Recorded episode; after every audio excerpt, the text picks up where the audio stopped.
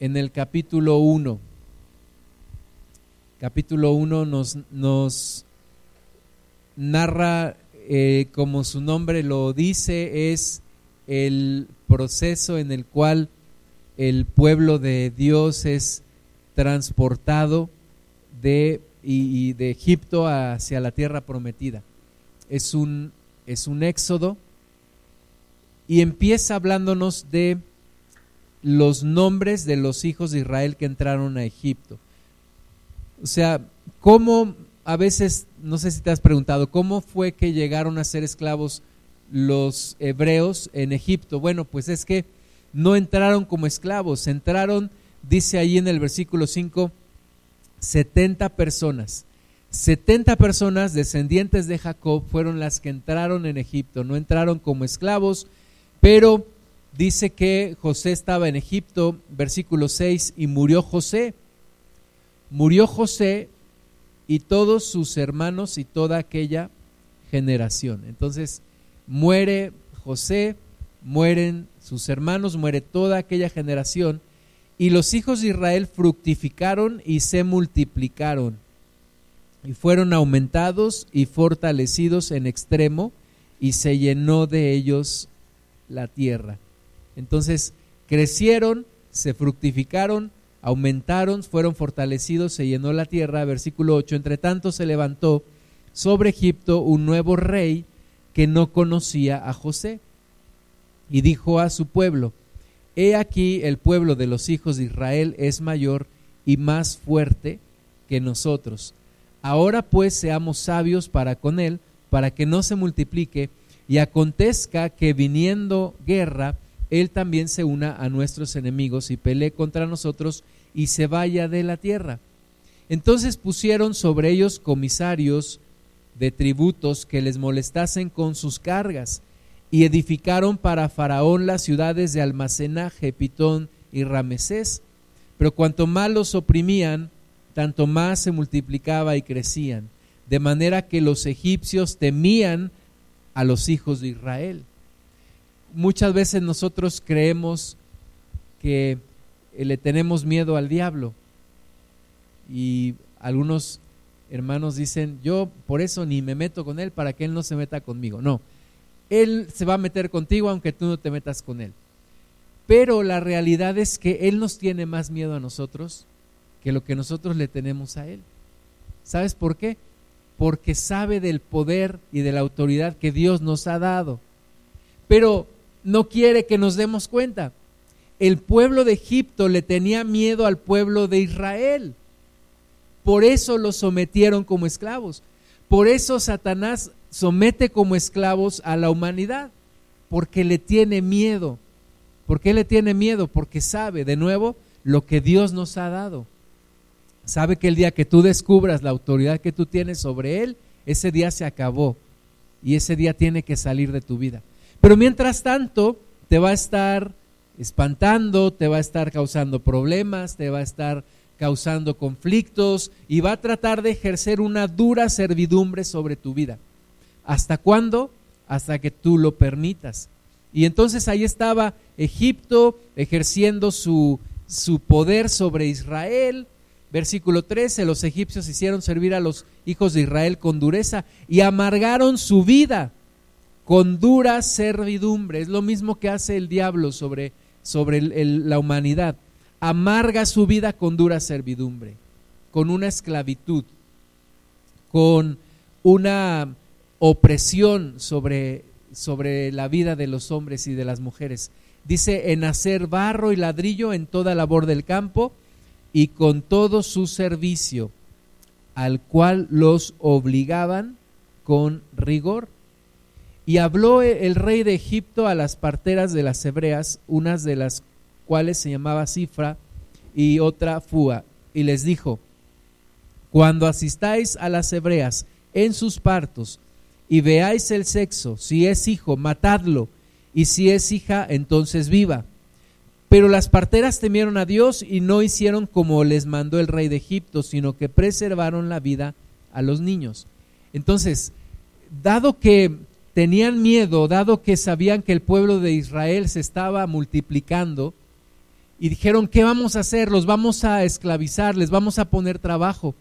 Pero aún con eso seguían creciendo y dijeron, pues se nos va a ocurrir una gran idea, vamos a matar a todos los niños, a todos los varones que nazcan, los vamos a matar. Y entonces instruyeron a las parteras, pero las parteras tuvieron temor de Dios y dijeron, no podemos hacer eso, no podemos matar a los bebés porque entonces tendremos un problema con Dios. Y entonces Faraón se da cuenta y el versículo 18 dice, el rey de Egipto hizo llamar a las parteras y les dijo, ¿por qué habéis hecho esto? Que habéis preservado la vida a los niños. Y las parteras respondieron a Faraón, porque las mujeres hebreas no son como las egipcias, pues son robustas y dan a luz antes que la partera venga a ellas. Y Dios hizo bien a las parteras y el pueblo se multiplicó y se fortaleció en gran manera. Entonces, a pesar de que Faraón trataba de oprimir, trataba de acabar con el pueblo de Israel, el pueblo de Israel seguía creciendo y dice que Dios bendijo a las parteras y el pueblo se multiplicó y se fortaleció en gran manera. Versículo 22. Entonces Faraón mandó a todo su pueblo diciendo, echad al río a todo hijo que nazca y a toda hija preservad la vida. Entonces dijo Faraón, si no se puede con las parteras, pues entonces le doy libertad y le doy la orden a todo el pueblo que si encuentran a un, a un bebé judío, hebreo más bien, lo echen al río para que se ahogue y así detengamos el crecimiento del pueblo de Israel. Recuerda que todo esto es una, un reflejo físico de lo que espiritualmente ocurre. El diablo no quiere que el pueblo de Dios se multiplique. El diablo no quiere que el pueblo de Dios se fortalezca. Le tiene miedo a la iglesia. Te tiene miedo a ti. Pero te hace creer que tú le tienes miedo a él. Pero si tú descubres todo el poder y la autoridad que tienes sobre él, ese día se acabó su reinado. Dentro de todo esto, capítulo 2, versículo 1, un varón de la familia de Leví fue y tomó por mujer a una hija de Leví, la que concibió y dio a luz un hijo, y viéndole que era hermoso, le tuvo escondido tres meses. Pero no pudiendo ocultarle más tiempo, tomó una arquilla de juncos y la calafateó con asfalto y brea y colocó en ella al niño y lo puso en un carrizal a la orilla del río. Y una hermana suya se puso a lo lejos para ver lo que le acontecería. Y la hija de Faraón descendió a lavarse al río y paseándose sus doncellas por la ribera del río, vio ella la arquilla en el carrizal y envió una criada suya a que la tomase. Y cuando la abrió, vio al niño, y he aquí que el niño lloraba. Y teniendo compasión de él, dijo, de los niños de los hebreos es este. Entonces su hermana dijo a la hija de Faraón, iré a llamarte una nodriza de las hebreas para que te críe a este niño. Y la hija de Faraón respondió, ve. Entonces fue la doncella y llamó a la madre del niño, a la cual dijo la hija de Faraón, lleva a este niño y críamelo y te lo pagaré. Y la mujer tomó al niño y lo crió. Y cuando el niño creció, ella lo trajo a la hija de Faraón, la cual lo prohijó y le puso por nombre Moisés, diciendo, porque de las aguas lo saqué. Entonces, dentro de toda esta historia, dentro de todo esto que nos narra la Biblia acerca del pueblo de Dios, encontramos la historia de un hombre y una mujer de la tribu de Leví que se casan a pesar de todas las circunstancias, de, todo lo, de toda la hostilidad en contra del pueblo de Dios, ellos deciden casarse y deciden tener un bebé. Hay una, una religión que ahora predica que ya los, los matrimonios ya no tengan hijos, porque el mundo está tan complicado, que es una crueldad traer niños a este mundo. Y entonces ellos dicen, ya no hay que tener bebés.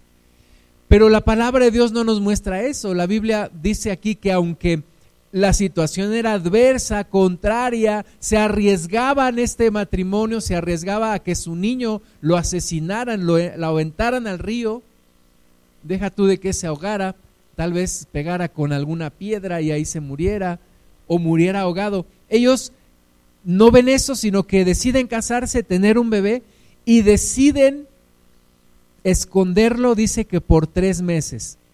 Finalmente ya no pudieron esconderlo más tiempo, hacen una canastita y lo ponen ahí en, en el río, sabiendo que la hija de Faraón solía bañarse en ese lugar. Lo encuentra la hija de Faraón, dice, qué bonito niño. Em, la hermana está ahí cerca, le dice, ¿quieres que te busque una mujer para que lo críe? Y le dice, sí, y entonces busca a la mamá de Moisés y lo cría pero dice el versículo 10 que la hija de Faraón lo adoptó y le puso por nombre Moisés. Moisés dice, porque de las aguas lo saqué. Ahora, yo te pregunto, ¿cuál es tu, tu vida? ¿En qué entorno naciste? ¿Bajo qué circunstancias naciste? Em, ¿En qué tipo de familia? ¿Cuáles han sido las adversidades en tu vida? qué cosas tuviste que luchar o, qué, o contra qué cosas estás luchando o qué te ha costado más trabajo o qué experiencias han marcado tu vida. Porque a veces uno piensa que todo lo malo nos pasa a nosotros, ¿no? Y yo soy el que sufre y yo soy el que todas las cosas le han pasado y todo me cuesta trabajo y nada me es fácil y, y el diablo se ha ensañado conmigo, etcétera, etcétera. Pero la verdad es que todos tenemos adversidades desde antes de nacer. Moisés estaba amenazado desde antes de nacer. Su vida, tal vez, si pensáramos eh, que Dios no estaba ahí, podríamos decir, su vida estaba contada. Pero Dios estaba ahí, Dios estaba presente, Dios conocía su vida, así como Dios conoce tu vida. Así que nació, fue criado por la hija de Faraón, y Éxodo 2.11 dice, en aquellos días sucedió que crecido ya Moisés, crecido ya Moisés, ¿qué tan crecido estaba Moisés? ¿Alguien sabe cuántos años tenía cuando pasa esto? ¿Cuántos? ¿16? 40 años. Ahorita vamos a ver dónde dice. Tenía ya 40 años, dice ya, crecido ya Moisés, salió a sus hermanos y los vio en sus duras tareas y observó a un egipcio que golpeaba a uno de los hebreos, sus hermanos. Entonces miró a todas partes y viendo que no parecía nadie, mató al egipcio y lo escondió en la arena. Este, este Moisés sabía quién era su pueblo, sabía quién era él de alguna manera no nos explica la Biblia, pero de alguna manera él sabía que era que él era hebreo, que él no era egipcio. Él sabía y se identificaba con su pueblo. Así que cuando sale y ve a un egipcio maltratando a un hebreo, lo mata y lo esconde. Versículo 13, al día siguiente salió y vio a dos hebreos que reñían. Entonces dijo al que maltrataba al otro, ¿por qué golpeas a tu prójimo? ¿verdad? Ahora eh, no era un egipcio con un hebreo, ahora eran dos hebreos y están peleando ahí. Y le dice, ¿por qué maltratas a tu prójimo? Y él respondió, ¿quién te ha puesto a ti por príncipe y juez sobre nosotros? ¿Piensas matarme como mataste al egipcio? Entonces Moisés tuvo miedo y dijo, ciertamente esto ha sido descubierto Oyendo Faraón acerca de este hecho, procuró matar a Moisés, pero Moisés huyó de delante de Faraón y habitó en la tierra de Madián. Entonces, a los 40 años, cuando la vida parecía prometedora para Moisés, parecía que todo su futuro estaba resuelto, porque era hijo adoptivo de la hija de Faraón, era un príncipe sobre Egipto, pues ocurre esto y tiene que salir huyendo. ¿Cuántos de ustedes que están aquí tienen más de 40 años? Levanten la mano. pueden bajarla. Hay algo que, que, que dicen los sociólogos y los psicólogos que se llama la crisis de la edad media. Más o menos a los 40 años viene una crisis en la vida de los hombres y de las mujeres. Y a Moisés parece que le llegó la edad. A los 40 años, cuando parece que su vida ya va perfectamente bien, ocurre algo, al parecer se sale de su control y tiene que salir huyendo. Tiene que salir huyendo y entonces llega al desierto, dice el versículo 15 al final, que habitó en la tierra de Madián. Y entonces versículo 16, sentado junto al pozo, siete hijas que tenía el sacerdote de Madián vinieron a sacar agua para llenar las pilas y dar de beber a las ovejas de su padre. Mas los pastores vinieron y las echaron de allí. Entonces Moisés se levantó y las defendió y dio de beber a sus ovejas. Parece que Moisés no ha entendido la lección. Cuando él ve problemas, ¿él qué hace? Se mete. Cuando él ve a una persona abusando de otra, ¿qué hace? No es como aquel hombre que dice, no, pues iba yo caminando y vi a dos personas pegándole a uno. ¿Y qué hiciste? No, pues me metí. ¿Y qué pasó? No, pues entre los tres le hemos dado una. No, Moisés no era así, ¿verdad? Moisés se metía a defender al débil. Se metió a defender al hebreo que estaba siendo maltratado por el egipcio, lo mató. Luego se, metió a defender a un hebreo que estaba siendo golpeado por otro hebreo. Tiene que salir huyendo y ahora se encuentra a, unos, a, unas mujeres pastoras que están siendo molestadas por otros hombres. Y, y él se mete y dice ahí el versículo 16 eh, que eran siete hijas de un sacerdote de Madián que iban a darle agua a sus ovejas.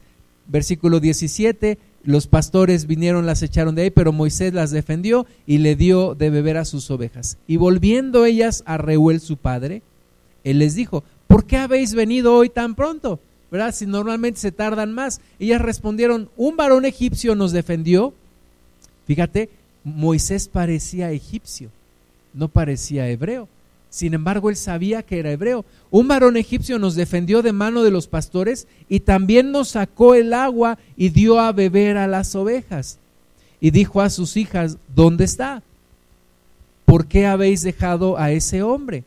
Llamadle para que coma. Y Moisés convino en morar con aquel varón y él dio su hija Séfora por mujer a Moisés. Y ella le dio a luz un hijo y le puso por nombre Gersón porque dijo, forastero soy en tierra ajena. Aconteció que después de muchos días murió el rey de Egipto y los hijos de Israel gemían a causa de la servidumbre y clamaron y subió a Dios el clamor de ellos con motivo de su servidumbre. Y oyó Dios el gemido de ellos y se acordó de su pacto con Abraham, Isaac y Jacob y miró Dios a los hijos de Israel y los reconoció Dios. Hermanas y hermanos, Parece que todo en la vida es circunstancial. Parece que las cosas van pasando simplemente porque van pasando. Pero Dios todo lo aprovecha. Dios todo lo recicla. Dios aprovecha hasta tus errores, tus fallas y hasta las experiencias más difíciles de tu vida. Dios las aprovecha. Dios las toma. Moisés había pasado por todo esto, primero 40 años creciendo como príncipe de Egipto, después otros 40 años como pastor de ovejas en el desierto, pero los últimos 40 años de su vida eran en donde Dios iba a mostrar su propósito. Éxodo 3.1, apacentando Moisés las ovejas de Jetro, su suegro, sacerdote de Madián, llevó las ovejas a través del desierto y llegó hasta Oreb, monte de Dios y se le apareció el ángel de Jehová en una llama de fuego en medio de una zarza. Y él miró y vio que la zarza ardía en fuego y la zarza no se consumía. Entonces Moisés dijo, iré ahora yo y veré esta grande visión, porque causa la zarza no se quema. O sea, la inquietud que Moisés tenía en su corazón de hacer algo, siempre, Moisés no se podía quedar, no se podía quedar quieto ante una situación. Ve ahora la zarza y dice, ¿por qué la zarza no se quema? Y entonces dice, voy a ver por qué no se quema. Y ahí, versículo 4, viendo que Jehová, viendo Jehová que él iba a venir, lo llamó Dios en medio de la zarza y dijo, Moisés, Moisés. Y él respondió, heme aquí. Y dijo, no te acerques, quita tu calzado de tus pies, porque el lugar en que tú estás, tierra santa es. Y dijo, yo soy el Dios de tu padre, Dios de Abraham, Dios de Isaac y Dios de Jacob. Entonces Moisés cubrió su rostro porque tuvo miedo de mirar a Dios. Dijo luego Jehová, viene visto la aflicción de mi pueblo que está en Egipto, y he oído su clamor a causa de sus exactores, pues he conocido sus angustias, y he descendido para librarlos de mano de los egipcios y sacarlos de aquella tierra a una tierra buena y ancha, a tierra que fluye leche y miel, a los lugares del cananeo, del eteo, del amorreo, del fereceo y del leveo y del jebuseo el clamor pues de los hijos de Israel ha venido delante de mí y también he visto la opresión con que los egipcios los oprimen. Entonces, eso que Moisés tenía, ese sentimiento de, de no puedo quedarme quieto ante una injusticia, era algo que originalmente venía de Dios. Era algo que Dios estaba permitiendo y que Dios estaba poniendo en el corazón de Moisés no era algo que Moisés simplemente se había inventado. Ahora, el temperamento de Moisés y la forma de ser, pues era, e, era incorrecta, ¿verdad? No tenía que haber matado a aquel, aquel egipcio. No tenía que haber hablado así a los hebreos. Era su forma. Platicaba con un amigo mío, hablábamos de un pequeñito y me decía, es que es muy silvestre Moisés era muy silvestre, era muy así, sin pulir, ¿verdad? Sin simplemente hacer, pues lo que yo creo es lo que voy a hacer. Y muchas veces nos hemos buscado problemas tú y yo por esa razón, porque queremos hacer las cosas como nosotros nos imaginamos, como, de acuerdo a lo que nosotros pensamos, de acuerdo a las herramientas que tenemos. Pero un día Dios nos encuentra y nos dice, eso que, que tú sientes, yo lo puse en ti. Hay un propósito para tu vida. Hay una misión para tu vida. Tú no te das cuenta, tú no lo crees, pero hay una misión para tu vida. Ahora, nosotros podemos decir, bueno, yo creo que sí, Moisés tenía un propósito, o que Dios tenía un propósito para Moisés, pero a veces no creemos que Dios tiene un propósito para nosotros. Tú dices, yo no creo que Dios tenga un propósito para mi vida. Puedo creer que Dios conocía a Moisés, pero no puedo creer que Dios me conozca a mí. Puedo creer que Dios tenía un plan para Moisés, pero no puedo creer que Dios tenga un plan para mí. Si Dios no tuviera un plan para ti, estas palabras no se hubieran escrito en la Biblia. Estas palabras se escriben como enseñanza para ti y para mí. Dios tiene un propósito para tu vida. Es tiempo de descubrirlo. Y Dios va a aprovechar aún las experiencias más difíciles de tu vida para algo. No es que Dios te lo mandó, no es que Dios quería que así fuera, no es que Dios quería que sufrieras, no es que Dios quería que, te, que abusaran de ti o que te golpearan o que te marcaran, no, no, Dios no quería eso. Pero aún eso, Dios lo va a aprovechar. Dios aprovecha todo. Y entonces está ahí Dios mostrándose a Moisés le dice, he visto el clamor de los hijos de Israel, he visto la opresión de los egipcios y voy a hacer algo, y voy a hacer algo a través de ti. Versículo 10, ven ahora, por tanto, y te enviaré a Faraón para que saques de Egipto a mi pueblo, los hijos de Israel.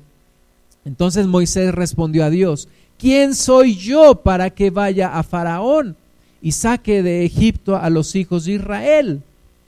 Y él respondió, ve porque yo estaré contigo. Fíjate, Dios no responde la pregunta de Moisés de acuerdo a lo que Moisés esperaba. Moisés dice, ¿y quién soy yo para que vaya a sacar a, los hijos de Israel? Y Dios no le dice, ah, pues mira, tú eres esto y esto y esto. No, Dios le dice, mira, tú vas a ir porque yo estoy contigo. No importa quién eres tú, lo que importa es quién soy yo. Tú vas a ir porque yo estoy contigo. Y empieza una tremenda historia de rescate, de rompimiento de esclavitud, de milagros de Dios, de prodigios de Dios. Y todo esto, hermanas y hermanos, escrito para nosotros, a quienes han alcanzado los últimos tiempos. Vamos al libro de Hebreos, capítulo 11. Hebreos capítulo 11 es el capítulo que habla de la fe. Todo esto ocurre por la fe. Vamos a leer Hebreos 11 a partir del versículo 23 y hasta el 29. El escritor de Hebreos lo resume de la siguiente forma. Dice, por la fe, Moisés, cuando nació, fue escondido por sus padres por tres meses, porque le vieron niño hermoso y no temieron el decreto del rey. Por la fe, Moisés, hecho ya grande, rehusó llamarse hijo de la hija de Faraón, escogiendo antes ser maltratado con el pueblo de Dios que gozar de los deleites temporales del pecado, teniendo por mayores riquezas el vituperio de Cristo que los tesoros de los egipcios, porque tenía puesta la mirada en el galardón.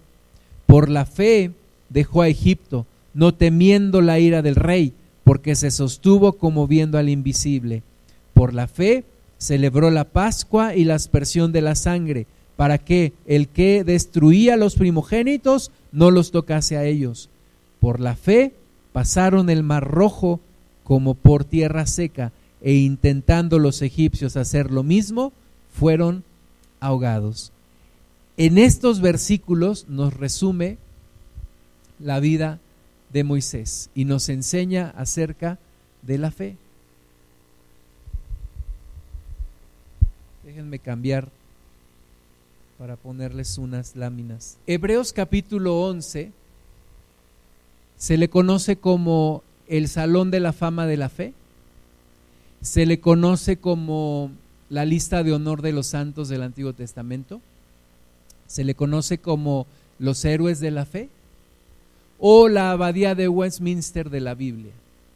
Hebreos 11 es un compendio de historias de fe, todas ellas en el Antiguo Testamento, mostrando que la salvación es por fe y no por obras.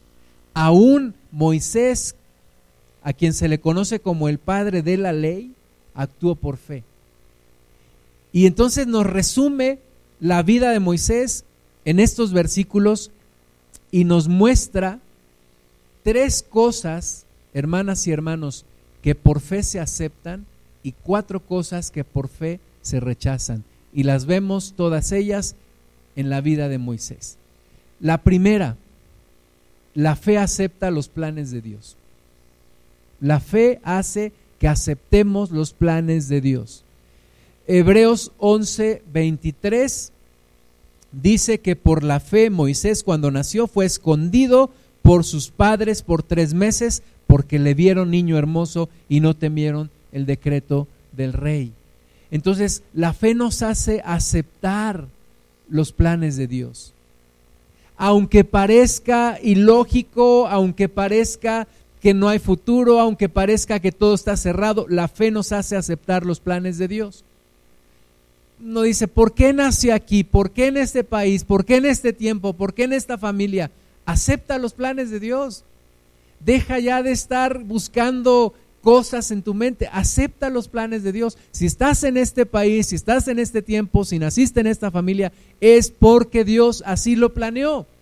Y Dios tiene planes para ti. No trates de mejorar los planes de Dios. No trates de ayudarle a Dios. Simplemente descubre los planes de Dios y fluye en esos planes de Dios. Hay gente que es infeliz no es una maldición lo que estoy diciendo, pero hay gente que es infeliz. Hay gente que dice, yo, por qué, yo para qué, yo, yo debía haber nacido en otro tiempo. Hay gente que dice, yo no debí de haber nacido. Hay cristianos que lamentan su condición, hay gente que dice, ¿para qué me casé con ese hombre? ¿O para qué me casé con esa mujer? ¿O para qué estudié esta carrera? ¿O para qué tomé tal decisión? Deja de estar pensando esas cosas y descubre el plan de Dios. Descubre el plan de Dios. Los padres de Moisés no dijeron, ¿por qué en este tiempo? ¿Cómo se nos ocurrió tener un hijo? ¿Por qué no te cuidaste? Vamos a abortarlo. No, aceptaron los planes de Dios.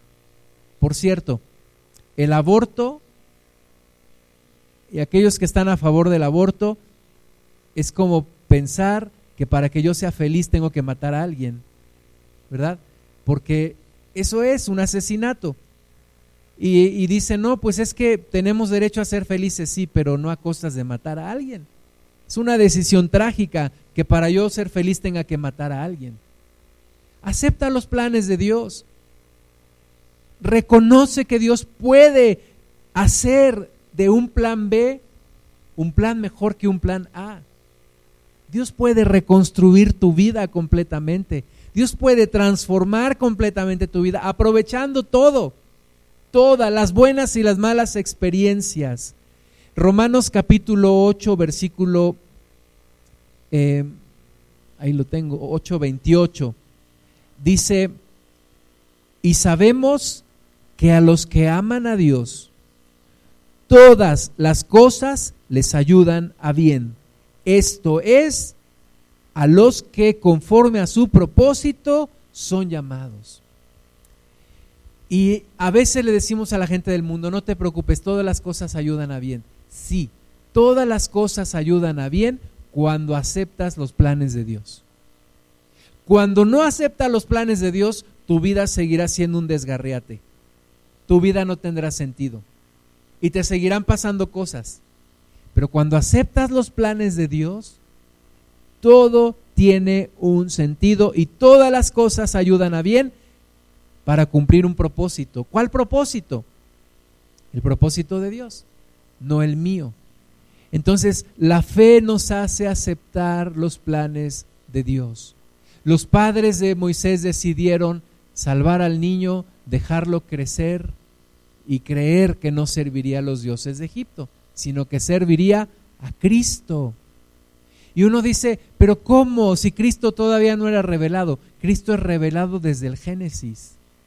Cristo es desde el principio y más allá del final. Jesucristo es Dios.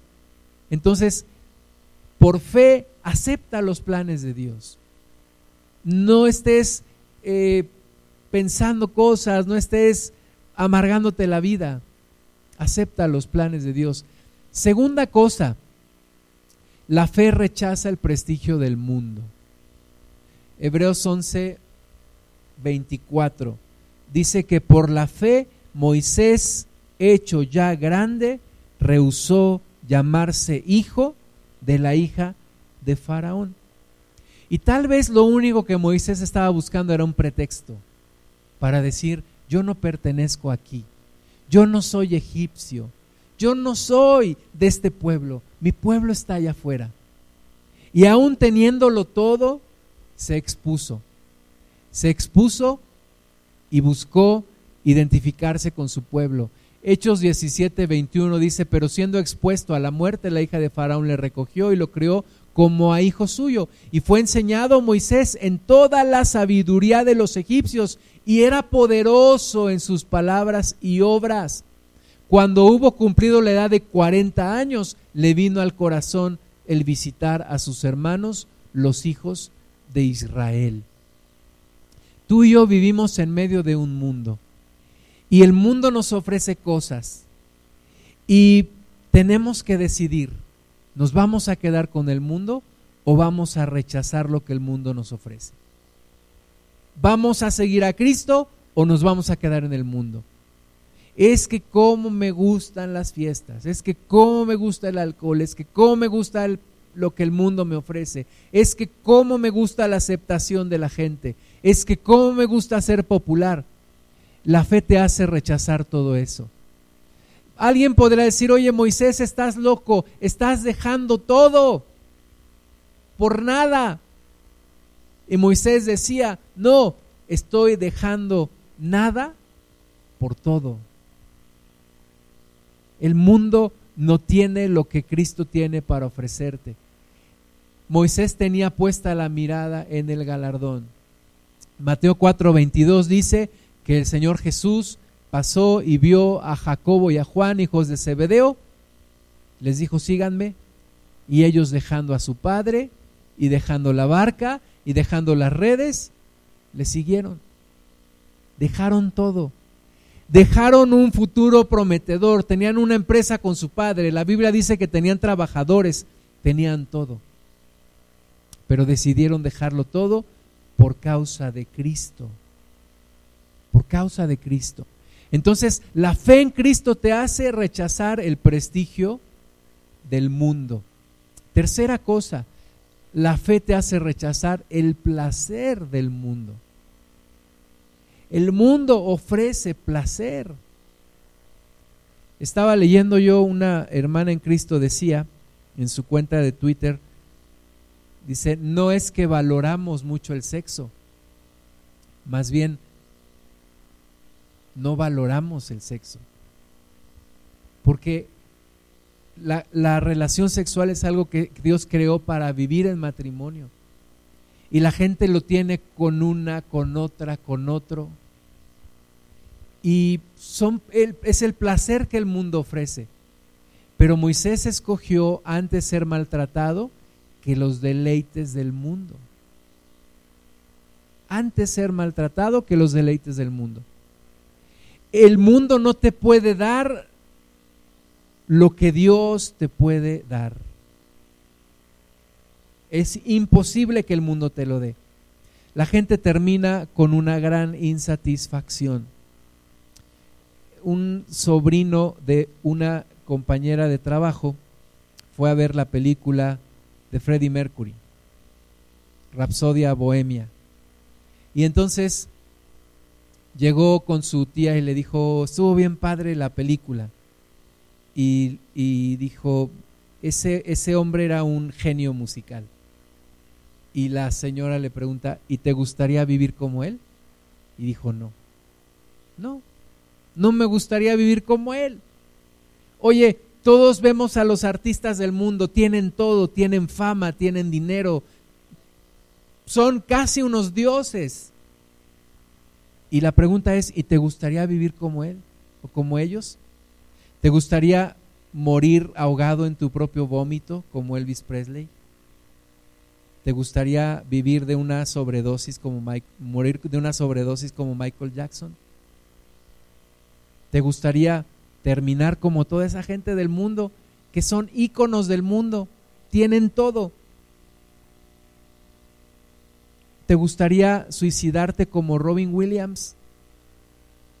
Tuvieron todo, pero el mundo no puede darte una satisfacción del alma. El Salmo 16, versículo 5, dice, Jehová es la porción de mi herencia y de mi copa. Tú sustentas mi suerte. Las cuerdas me cayeron en lugares deleitosos y es hermosa la heredad que me ha tocado. David dice, estoy agradecido, amo la heredad, he escogido el camino de Dios y no me arrepiento. Conozco el mundo, sé lo que el mundo tiene que ofrecer, no me arrepiento de haber escogido el camino de Dios. Es hermosa la heredad que me ha tocado. Dicen los gringos que siempre el césped de la casa de enfrente es más verde que tu césped. Siempre estamos deseando lo de los demás. Siempre estamos diciendo, ay, que, si yo tuviera ese carro, si yo tuviera esa familia, si yo tuviera esa casa, si yo tuviera ese empleo. Cuando tú conoces la herencia que Dios te ha dado, dices, es hermosa la heredad que me ha tocado, es, no lo cambio por nada. Ahora es como, como el Dubalín, ¿verdad? No lo, no lo cambio por nada, no, tengo lo mejor lo he decidido y no me arrepiento. La verdadera fe rechaza el placer del mundo. La fe rechaza las riquezas del mundo. Moisés rechazó las riquezas de Faraón aceptando los vituperios de Cristo. ¿Quién rechaza riquezas para aceptar vituperios? Bueno, es que las riquezas te llevan a la perdición, pero los vituperios de Cristo te llevan a la salvación. Las riquezas te hacen perderte, los vituperios de Cristo te hacen salvarte. Escoge caminar en Cristo. A veces los cristianos pasamos por situaciones difíciles, por supuesto. Y a veces decimos, no tengo dinero, no tengo lo que quiero, eh, me, me veo apretado en ciertas cosas, veo la gente del mundo cómo es prosperada. Y yo quiero que leamos 2 Corintios 6, 3, porque esta es la vida que hemos escogido. Un amigo mío dice, en el reino de Dios, Dios es el que determina el nivel económico de cada quien. Él es. Y a Pablo lo enseñó a vivir en abundancia y lo enseñó a vivir en escasez. Segunda de Corintios 6:3 dice, "No damos a nadie ninguna ocasión de tropiezo, para que nuestro ministerio no sea vituperado. Antes bien nos recomendamos en todo como ministros de Dios." ¿Y cómo es eso? ¿Cómo es ser un ministro de Dios? Dice, en mucha paciencia, en tribulaciones, en necesidades, en angustia, en azotes, en cárceles, en tumultos, en trabajos, en desvelos, en ayunos. Oye, ¿quién en su sano juicio quiere una vida así? Pues esto no es lo que promete Hollywood o los superhéroes de Marvel, ¿no? Esto no es popular. Luego dice versículo 6, en pureza, en ciencia, en longanimidad, en bondad, en el Espíritu Santo, en amor sincero, en palabra de verdad, en poder de Dios, con armas de justicia a diestra y a siniestra, por honra y por deshonra, por mala fama y por buena fama, como engañadores, pero veraces. Estas palabras me impactan, fíjate, como desconocidos, pero bien conocidos. Como moribundos, mas he aquí vivimos, como castigados, mas no muertos, como entristecidos, mas siempre gozosos, como pobres, mas enriqueciendo a muchos, como no teniendo nada, mas poseyéndolo todo. Ese es un ministro de Dios, ese es un cristiano. El mundo nos dice, hay pobres cristianos, ignorantes, pobres, míseros, no tienen nada. No, parece que no tenemos nada, pero la verdad es que lo tenemos todo. Parece que andamos moribundos, pero tenemos la vida. Parece que somos pobres, mas si cumplimos nuestro ministerio, enriquecemos a muchos. Esa es la vida de un cristiano. Eso es lo que Cristo tiene para ofrecerte. No te ofrece fama, no te ofrece popularidad, no te, no te ofrece riquezas. Dios determina tu nivel económico y si Dios quiere que seas rico, será rico. Y si Dios quiere darte lo indispensable, te dará lo indispensable. Dios determina. Pero la, la fe hace rechazar las riquezas del mundo. La fe rechaza también las presiones del mundo. Dice Hebreos 11, por fe dejó Egipto, no temiendo la ira del rey, porque se sostuvo como viendo al invisible. ¿Cuánto nos hace daño la presión del mundo? Es que, ¿qué va a pensar mi familia de mí? es que qué van a pensar mis amigos de mí. Cuando yo he tenido salidas en autobús con mis compañeros de trabajo o en camionetas y hay una lucha en mí, ¿no? Porque yo siempre oro antes de salir de viaje o antes de salir en mi carro o antes de salir en un micro, en lo que sea, siempre oro. Y entonces siempre la lucha es, ¿les digo que oremos? Ay, pero ¿qué van a pensar de mí? Que soy un fanático. Ay, pero ¿qué van a creer de mí? Y sabes qué? Dejo que Dios me, me redarguya y termino diciéndoles, ¿me permiten hacer una oración? Sí, cómo no. Y hago la oración. ¿Por qué a veces es tanta la presión del mundo?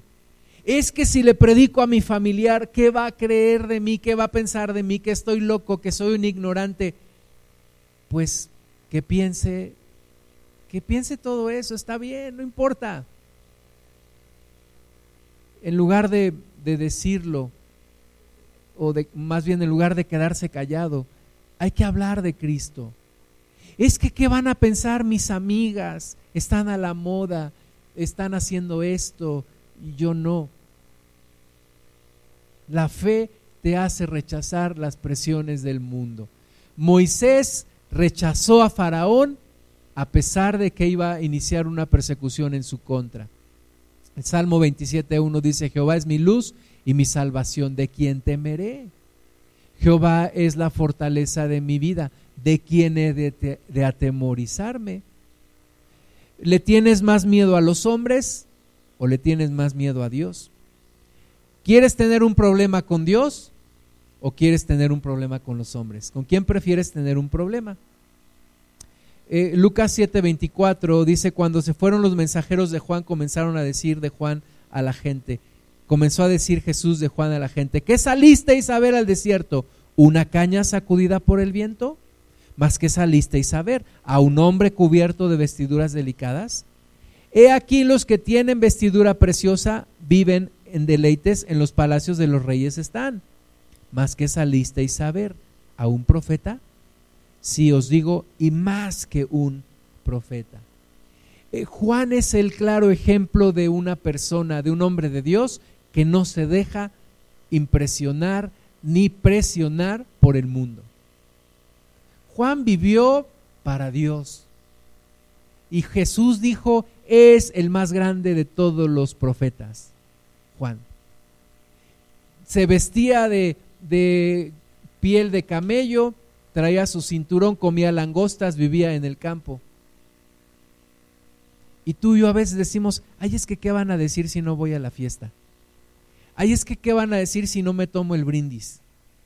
Ay, es que ¿qué van a decir si no estoy en la ofrenda del Día de Muertos? Y cedemos ante las presiones del mundo. Y la verdadera fe nos hace librarnos de la presión del mundo. La fe acepta la provisión de Dios.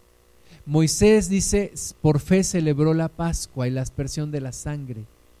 No sabía por qué iba a pasar, no sabía por qué Dios le estaba pidiendo sacrificar un cordero por familia y por qué poner la sangre en los dinteles de las puertas y en las ventanas. Y lo que estaba viviendo era una figura, un tipo de lo que Cristo habría de hacer, el Cordero de Dios que se sacrificaría por nosotros. Y el diablo no tiene más que saltar. Pascua en inglés se dice pass over, pasar sobre saltar. El, destruidor no puede destruir, no puede matar a aquel cuya sangre del cordero está en su vida. Moisés mm, tal vez no entendía todo eso, sin embargo, aceptó la provisión de Dios. Acepta la provisión de Dios. Acepta los planes de Dios. Sé obediente a los planes de Dios, aunque te parezca ilógico los que le dieron la vuelta a Jericó, una vez un día, otro día, otra vez una vuelta. Y yo creo que los que estaban adentro de Jericó los veían y decían, estos se han vuelto locos. Y a lo mejor alguno de los hebreos le decía a Josué, José, tú y yo estamos locos, Lucas, ¿qué estamos haciendo aquí dando de vueltas? Y el séptimo día dando siete vueltas. Y cuando yo les diga, toquen las trompetas, y tocan las trompetas y todo se viene abajo, los muros de Jericó se caen y entran y toman la ciudad. acepta la provisión de Dios. Moisés tuvo que vivir 40 años en el desierto cuidando ovejas. Sin embargo, Dios tenía un plan. Acepta el plan de Dios. La fe acepta la promesa de Dios. La fe nos hace aceptar la promesa de Dios. Por la fe pasaron el mar rojo como por tierra seca. Dios les dijo, le dijo a Moisés, dile al pueblo que marche. Eh, pero Señor, dile al pueblo que marche. Pues a marchar, señoras y señores. Y el mar se abrió y pasaron como en seco. Y los egipcios los vieron y ahí van tras ellos. Pero cuando acaban de pasar, el mar se cierra. Pues nadie les dijo que pasaran, ¿verdad? La orden era para el pueblo de Israel, no para los egipcios. Habacuc, capítulo 2, versículo 1.